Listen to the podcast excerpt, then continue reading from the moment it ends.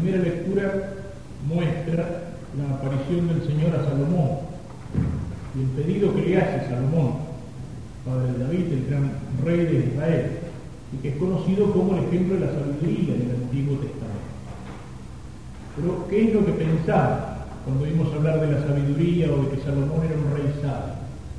La palabra sabio o sabiduría en nuestro tiempo es una palabra que, ha sido degradada, rebajada, como muchas otras palabras, ¿no es cierto? Cuando alguien nos dice un sabio, ¿en qué pensamos?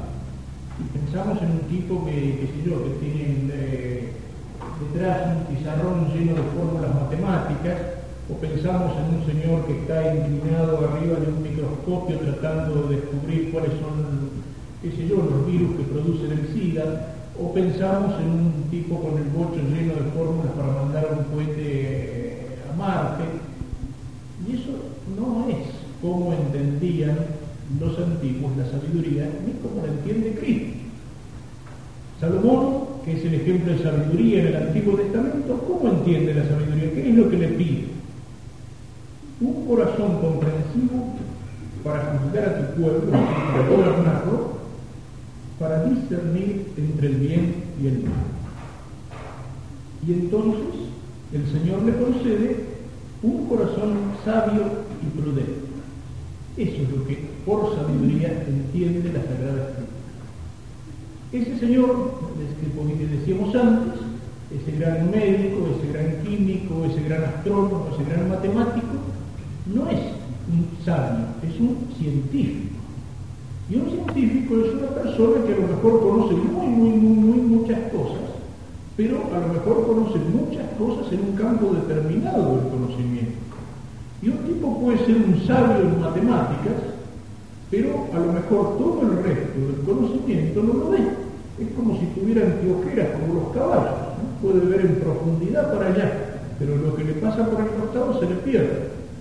Y yo conocí, no solo acá, conocí un científico atómico argentino, pero que tenía cierta importancia en el plano internacional, que si uno lo sacaba del campo de energía atómica lo encontraba leyendo revistitas de chistes para chicos y creo que era lo único que leía eso y alguna novelita barata, ¿no es cierto?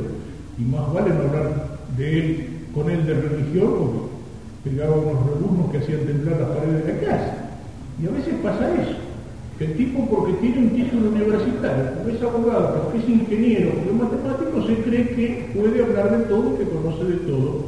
Y a lo mejor en religión, por ejemplo, se ha quedado con lo que aprendió en el catecismo cuando tenía siete años.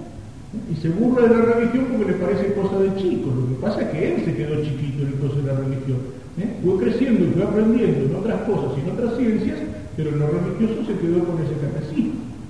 Es como si tuviéramos, qué sé yo, una mesa con cuatro patas, pero una pata cortita así, la mesa, la mesa estaría rechueca, ¿no es cierto? Es decir, no es sabio el que conoce mucho en un aspecto del conocimiento. Eso es un científico. ¿Y sabio quién es? El que tiene un corazón para discernir y para juzgar, un corazón sabio y prudente. Es sabio aquel que es capaz de responder a las preguntas fundamentales que dan sentido a la vida. Yo, ¿quién soy? ¿De dónde vengo? ¿Hacia dónde voy? ¿Cómo tengo que vivir? ¿Qué sentido tiene la vida? ¿Qué sentido tiene la muerte? El sufrimiento, la alegría. ¿Cómo tengo son las preguntas fundamentales que el hombre tiene que hacer. Esas son las preguntas fundamentales del hombre las que dan sentido a la vida. Uno de los grandes psiquiatras de nuestro tiempo dice que hay mucha gente que anda mal de la cabeza, que está en estado de depresión o cosas por el estilo porque ha perdido el sentido de la vida. Viven sin saber para qué viven. Viven sin saber para qué viven. Viven porque el aire es gratis, porque respiran, porque comen y porque van durando, pero para qué viven. Y entonces las cargas de la vida se les vuelven insoportables y la vida se le vuelve como algo sin sentido y entonces empiezan a angustiarse y o uno se refugia hacia adentro de la depresión o se escapa hacia afuera como hacen en el alcohol o la droga. Pero eso por qué? Porque no saben para qué viven.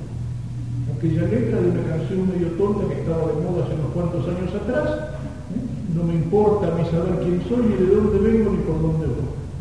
¿Cuántos son los que viven así? Viven sin saber para qué. Sabiduría es saber qué sentido tiene nuestra vida, para qué vivo y cómo tengo que vivir. Y entonces puede ser sabio ese pescador del que les hablaba antes. Puede ser sabio otro pescador rubio como San Pedro. Puede ser sabio el buen ladrón que reconoce a Cristo estando clavado en la cruz. Puede ser sabio el hombre simple, el hombre sencillo, como los pastorcitos de Fátima, o el indio Juan Diego al cual se le aparece la Santísima Virgen, o como tantos paisanos que he encontrado yo misionando en las sierras grandes de Córdoba o en medio del monte entrerriano, con los cuales daba gusto quedarse a conversar y quedarse a hablar, porque había esa sabiduría que uno encuentra a veces en la gente simple de nuestro pueblo, que no tienen títulos, que a lo mejor no tienen muchas letras, que a lo mejor ni siquiera saben leer y escribir, pero que son sabios de letras, porque saben para qué viven y saben cómo tienen que vivir y cómo tienen que portarse, ¿eh? porque conocen las cosas más importantes de la vida. ¿De qué les sirve tener muchos libros si no han aprendido el catecismo, si no conocen a Dios? Si no saben cómo tienen que presentarse un día delante del juicio de Dios. Aquello que decía el antiguo catecismo, la ciencia más acabada es que el hombre bien acabe, porque al fin de la jornada aquel que se salva sabe y el que no, no sabe nada. Es decir, conocer, antes que muchas cosas, conocer las cosas más importantes las que dan sentido a nuestra vida porque nuestra vida es como un camino y acá en el mundo estamos de paso. Y entonces a Dios lo primero que tenemos que pedirle no es, como Dios lo alaba a Salomón, no me has pedido larga vida, ni riqueza, ni la vida de tus enemigos. Me has pedido sabiduría. Eso es lo primero que tenemos que pedirle al Señor.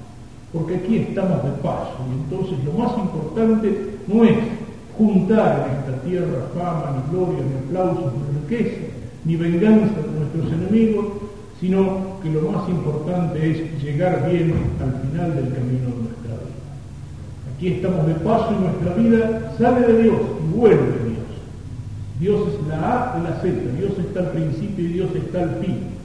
Dios es el Padre que nos ama y porque nos ama nos comunica la ley. Y Dios es el Padre que nos espera al final del camino con los brazos abiertos. ¿Para qué? Para hacernos feliz con Él en el cielo. Y el Señor nos ha marcado el camino. Cristo vino a nosotros para enseñarnos cuál es el camino que tenemos que recorrer para llegar al cielo. Es el camino que nos señalan los mandamientos de Dios y es el camino que nos señalan las palabras del Evangelio. Y esa es la verdadera sabiduría. Todas las otras cosas que podemos aprender, no digo que no, no digo que no, todo eso sirve, todo eso puede servir. Y hay grandes científicos que han sido al mismo tiempo grandes obras de fe. Pero lo más importante que es, lo más importante es conocer a Dios, conocer y penetrar con la gracia, con la luz de la fe en los misterios de Dios, para que sean como un faro que ilumina el camino de nuestra vida y para que al final de nuestra vida podamos gozar de Dios y de la vida eterna. Esa es la sabiduría, verdadera.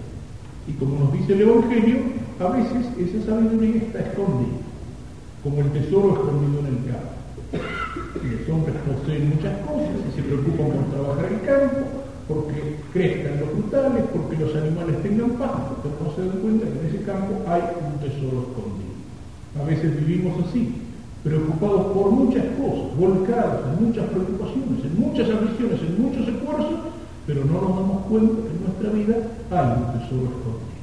El tesoro de Dios, el tesoro del amor de Dios, el tesoro de su gracia el tesoro de esa palabra que es la luz que nos guía en el camino de la vida hacia el cielo, el tesoro de la fe, el tesoro escondido, porque cuando sabemos descubrirlo, cuando apareció aquella estrella en el cielo, todos fueron ciegos, o a lo mejor alguno que otro la miró con curiosidad, solamente aquellos sabios que estaban mirando hacia el cielo, aquellos reyes magos, fueron capaces de descubrir en esa estrellita un mensaje fueron capaces de seguir esta estrella a través de un largo camino para llegar al final del camino al encuentro con Cristo.